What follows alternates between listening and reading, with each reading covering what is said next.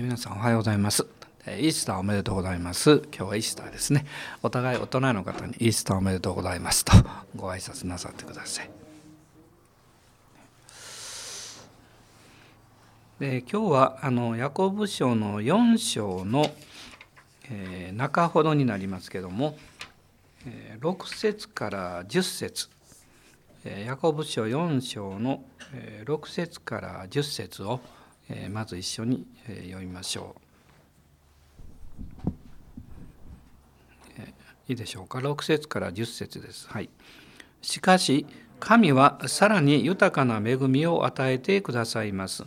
ですからこう言われています。神は高ぶる者を退け、へりくだる者に恵みをお授けになる。ですから神に従いなさい。そして悪魔に立ち向かいなさい。そうすれば悪魔はあなた方から逃げ去ります。神に近づきなさい。そうすれば神はあなた方に近づいてくださいます。罪ある人たち、手を洗い清めなさい。双心の人たち、心を清くしなさい。あなた方は苦しみなさい。悲しみなさい。泣きなさい。あなた方の笑いを悲しみに、喜びを憂いに変えなさい。主の見前でへり下りなさい。そうすれば主があなた方を高くしてくださいます。えー、この4章の中にですね、まあ、神の豊かな恵みということを、まあ、ヤコブは書いてるんですけれども、まあ、自己欲求の実現から、えー、目を離して神のこの豊かな恵みえそれを見上げる時にま新しい霊の領域というものが開かれていくんだということをまヤコブは非常にこう実践的に指導しているわけです。でこの神様の恵み豊かな恵みを受けるためのま3つの道筋というかまたえこの命令をえこのヤコブはこのところで語っています。えまず一つは4章の7節そこに出てきますが「神に従いなさい」まあ、非常にこう明快なんですけど「神に従いなさい」まあ、こういうふうに進めています。まあ、へりくだる恵みを受ける受けた人が神様に従うことができるということはまあ事実なんですね。ですから、えこの6節のえー、7節のその神に従いなさいということの前にですね神は高ぶる者を退けへりくだる者に恵みをお授けになるというふうに書いてます。でイザヤ書の57章の15節を読みたいと思います。イザヤ書の57章の15節です。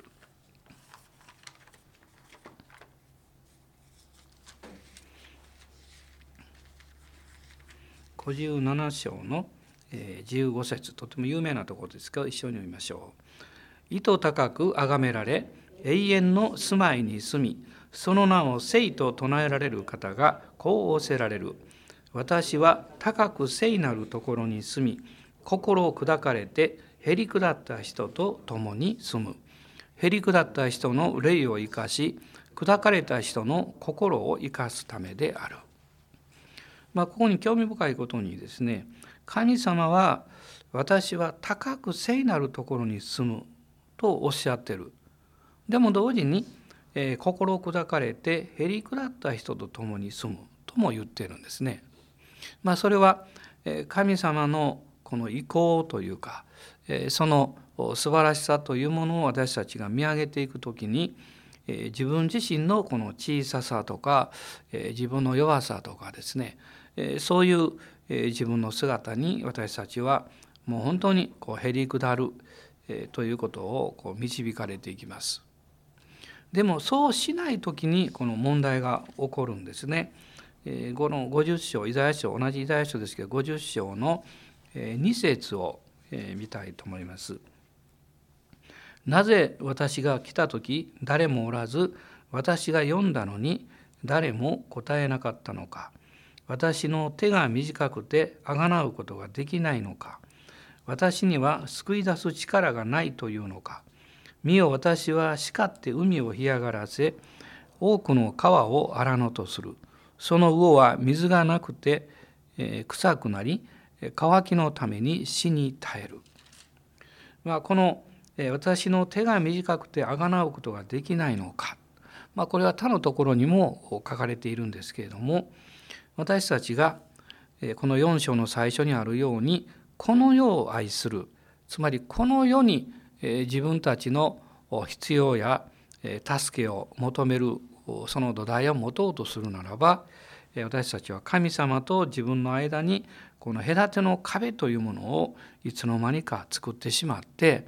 そして神様の前にへり下るということができなくなるわけです。へり下った人が神に従うことができる、まあ、これはヤコブのですね明確なあの真理であり原則であると思います。えそしてその人は、えこの4章の、うん、7節を見ますと「そして悪魔に立ち向かいなさい」というふうに書かれていますけどそれは神様の前にへり下って従うことができる人は同時に悪魔に立ち向かうことができるんだということを教えています。で神に従うことが同時に悪魔に立ち向かうことなんですね。悪魔に立ち向かおうとしてもダメですね。でも神に従うならば私たちは悪魔に立ち向かうことになります。そしてその結果悪魔は逃げ去りますというふうにここに書かれています。それはなぜかっていうと神様に従う時に神様のこの清い臨在がやってくるからなんですね。そのことを、ま、ヤコブは明確に語っています。私も昔ですねあのあのある先生にこういうことを教えられました。夢の中で怖い経験をしたら逃げないで、え、その怖い経験に立ち向かってねイエス様の皆によって立ち向かいなさいって言われました。で、えー、私はそれを夢の中で実践しようと思いました。やれできるんですね。である時にそういう怖い夢を見た時にイエス様の皆によって出ていけって言ったら逃げたんですね。やったと思いました。でまたそういう経験をしたので今度はイエス様の知性によって出ていけって言ったら逃げました。ある時ですねなんか得体の知れないものすごいこう嫌ななんかこう存在というかこの悪魔だなと思ったんです夢の中ですけどね。何か自分の方に近づいてきてですねイエス様の名によって出ていけ出ていけって言っても動こ動こうとしないんですね。なんかこう不気味な嫌な顔してニヤニヤニヤニヤ笑ってるんですね。でどうしてか分からなくってその時に私は後ろを振り向いてね「ああ主よあなたに従います」って言ったんです。そしたらふわっと振り向いたらそのなんか嫌な存在がね逃げていったんですね。でその時に私は分かったんですね。私が主に従いますと言った時に神様の臨在が私を包んでくれたんですね。その瞬間に敵は逃げていったんです。その時に私たちの勝利というのは私たちが戦うことによって得るのではなくてすでにイエス様の十字架によって与えられていてですね。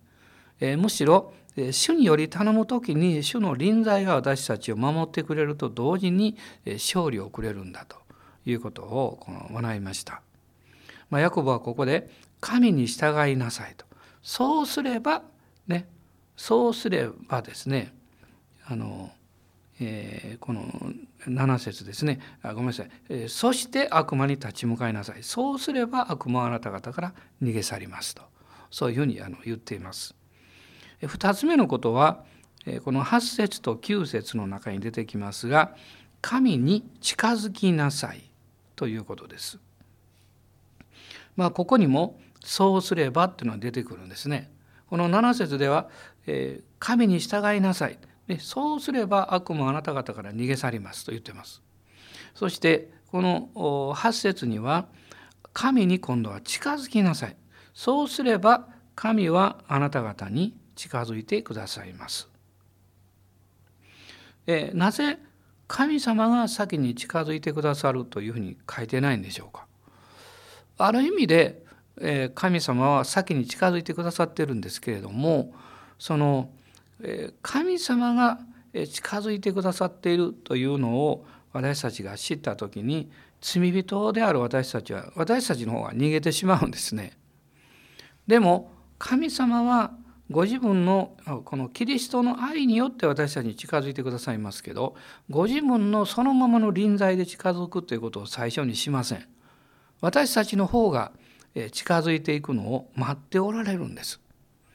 その一つの例はあの出エジプト記の2章3章の中に出てくるモーセとあの燃える芝の出来事だと思うんですね。燃える芝がモーセに近づいたわけじゃないんですね。モーセがそれを見た時にモーセの方が近づこうとして出ていったわけです。その時に主が彼に語られました。で創世記のこの18章の1節から3節のところをちょっと読みたいと思いますが創世記の18章です。1節から3節ご一緒にどうぞ。主はマムレのカシの木のそばでアブラハムに現れた。彼は火の熱い頃天幕の入り口に座っていた。彼が目を上げてみると3人の人が彼に向かって立っていた。彼は見るなり彼らを迎えるために天幕の入り口から走っていき地にひれ伏して礼をした。そして言った。ご主人様お気に召すならどうかあなたのしもべのところを素通りなさらないでください。私はまあこの箇所を結構好きでよくいろいろ考えるんですけどもこの17章で神様はこのアブラハムとサラに対してですね、まあ、イサクが与えられる。もうすでにイサクという名前まで神様おっしゃってね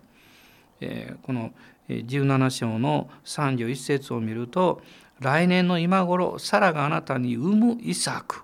ね、まだ生まれてないのにですね来年生まれるイサクと私の契約を立てる神様の方がえ先に信じておられるわけですね。ところがアブラハムとサラの方は実際ですねえそれがえどういうふうに起こるんだろうかということを彼らは信じる決意をしつつつもやっぱり心の中でいろんなことを考えていたんじゃないかなと思うんです。でこの18章の一節を見るとアブラハムが天幕の入り口に座っていた。でおそらく神様の約束が、えー、もうすぐ実現しようとしている。でもそれはどういうふうに本当にまた起こるんだろうかなというこのいろんなことを考えていたんじゃないかなというふうに思うんですね。でも私たちが主の御言葉を心の中で考えてへめぐっている時というのは主に近づいているわけです。その時に主が現れてくださるんですね。興味深いことに18章の2節を見ると、まあ、アブラハムは天幕の入り口に座っていたんですけど彼が目を上げてみると3人の人が彼に向かって立っていたってこう書いてます。え彼が目を上げると向こうから3人の人が歩いてきたんではないんですね。つまり3人の人はもうそこにいたんですね。いたんだけれどもアブラハムには見えなかったんです。でも彼がこの主を見上げて信仰によって主を見上げるというふうに霊的に引き上げられた時に3人の人が彼に向かって立っているのが見えたんですね目の前にいたんですね。その時にえ彼の信仰が働きます。えそしてこの3節の後半「あなたのしもべのところを素通りなさらないでください」。私たちも主が恵みを持って準備しておられる。それなのに私の側が信仰を持って神に近づくということをしないために神様が祝福を持って待っているそこを素通りさせてしまうということがあるのかなと教えられるわけです。ね、つまり神様が私たちに何かを導かれた時渇きを与えられたりヒントを与えられたりあるいは関心を呼び覚ますようなことを主がなされたり祈らなきゃいけないなと思わされた時に私たちはイエス様の十字架の恵みによって神に近づいていくということをする必要があります。その時に神がその都度備えてくださっているものを見ることができまた受け取ることができるわけです。えこのヤコブ書4章の8節9節に見たいと思うんですけども神が近づいてくださる。その時にヤコブは言っています。罪ある人たち手を洗い清めなさい。双心の人たち心を清くしなさい、ね、この手を洗い清めなさいというのは罪の悔い改めに導かれていくことですね。心を清くしなさいというのは主に従うという真の献身に導かれていくことですつまりそれは神様の臨在の中に導かれていけばいくほど私たちは自分の罪が分かります。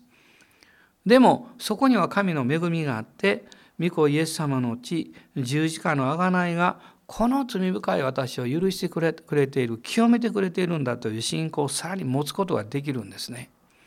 そしてそればかりではなくそのように主の前に出て行った時に私たちの中に主の御心に従っていく献身の力が与えられていきます。献身というのは主に従うことです。主の前に出ていくことですね。その時にまた見えてくるわけです。で主がどのように導こうとしておられるのかということが見えてきます。ですからこの主の十字架を知る深い体験に導かれていくと言ってもいいわけです。つまりそれがこの9節にあります。あなた方は苦しみなさい、悲しみなさい、泣きなさい。あなた方の笑いを悲しみに、喜びを憂いに変えなさい。このイザヤ書の約束を見ると逆のことですよね。憂いを喜びに。ね、その悲しみを笑いにって書いてますが、ここで逆のことを言ってます。それはなぜかというとすでにそれらがイエス・キリストの十字架の贖いによって与えられているからなんですね。与えられているので私たちは自分の罪深い姿を悲しみまた、えー、悔い、えー、あるいは憂える必要があります。えー、例えば目の前においしい食事があるとします。ね、その時に私たちはどうするんでしょうか手を洗います。ね、その美味しい食事を手に取る前に私たちは手を洗います。なぜかというと、えー、手が汚れているんではないかということを考えるからです。あるいはそのことを知ってるからです。より良いものを受けるために私たちは自分をさらに清くしようとします。神様の臨在の中に入っていく時に私たちはそういう経験をしていくんですね。えそして最後にこの10節のところでヤコブは3つ目のことを言います。主の見前でへり下りなさい。神に従いなさい。神に近づきなさい。そして主の見前でへり下りなさいと言います。このへり下るという言葉の前に主の見前でという言葉があります。つまりそれは、えこの6節にもこの「へりくだる」という言葉が、まあ、あったんですけれどもちょっとそこと比較して考えてみたいと思うんですけど6節にはですね「神は高ぶる者を退けへりくだる者に恵みを授けになる」とありますけどこれはですね神様の清い臨在の中でへり下っていくその体験を教えられますね。でもこの10節はえ主の見前でと書いてますからこれはえ十字架の贖いの恵みの中でへり下っていく体験です。つまりそれは罪が許されたというだけではなくて神の子とされて神の国の修行を受ける権利と立場を受けた者そのような特権権利を受けた者として主の御前にへり下って近づいていくということを教えられるわけです。まあですからただ単に自分がですね「ああ私はダメです」というそれはへりくだりじゃないですね。ここで言うへりくだりは神様の臨在の中でへりくだりなさい。その時に、えー、このローマ人への手紙の4章のことを常に経験するわけです。あごめんなさいヘブル人への手紙ですね。ヘブル人への手紙のこの4章です。4章の16節ですから私たちは憐れみを受けまた恵みをいただいて折にかなった助けを受けるために大胆に恵みの御座に近づこうではありませんか。恵みの御座この十字架の恵みがあるがゆえに主の臨在の中に私たちは大胆に近づいていくことができる。十字架の恵みあがないというのは神の臨在に私たちを導いていく入り口なんですね。またそのことがあるあるがゆえに私たちはどんな時でもいつでも主の臨在の中に入ってきていいんだと言われているんです。それを用いないといけないんですね。そのように私たちが大胆に信じて主に近づいていった時にそこに私たちのために備えられている祝福あるいは導きそういうものをこの見出していくことができるわけです。でこのヤコブ書の4章の10節の中にここにももう一つの「そうすれば」が出てきますね。そうすれば。神に従いなさい。そうすれば悪魔は逃げ去ると。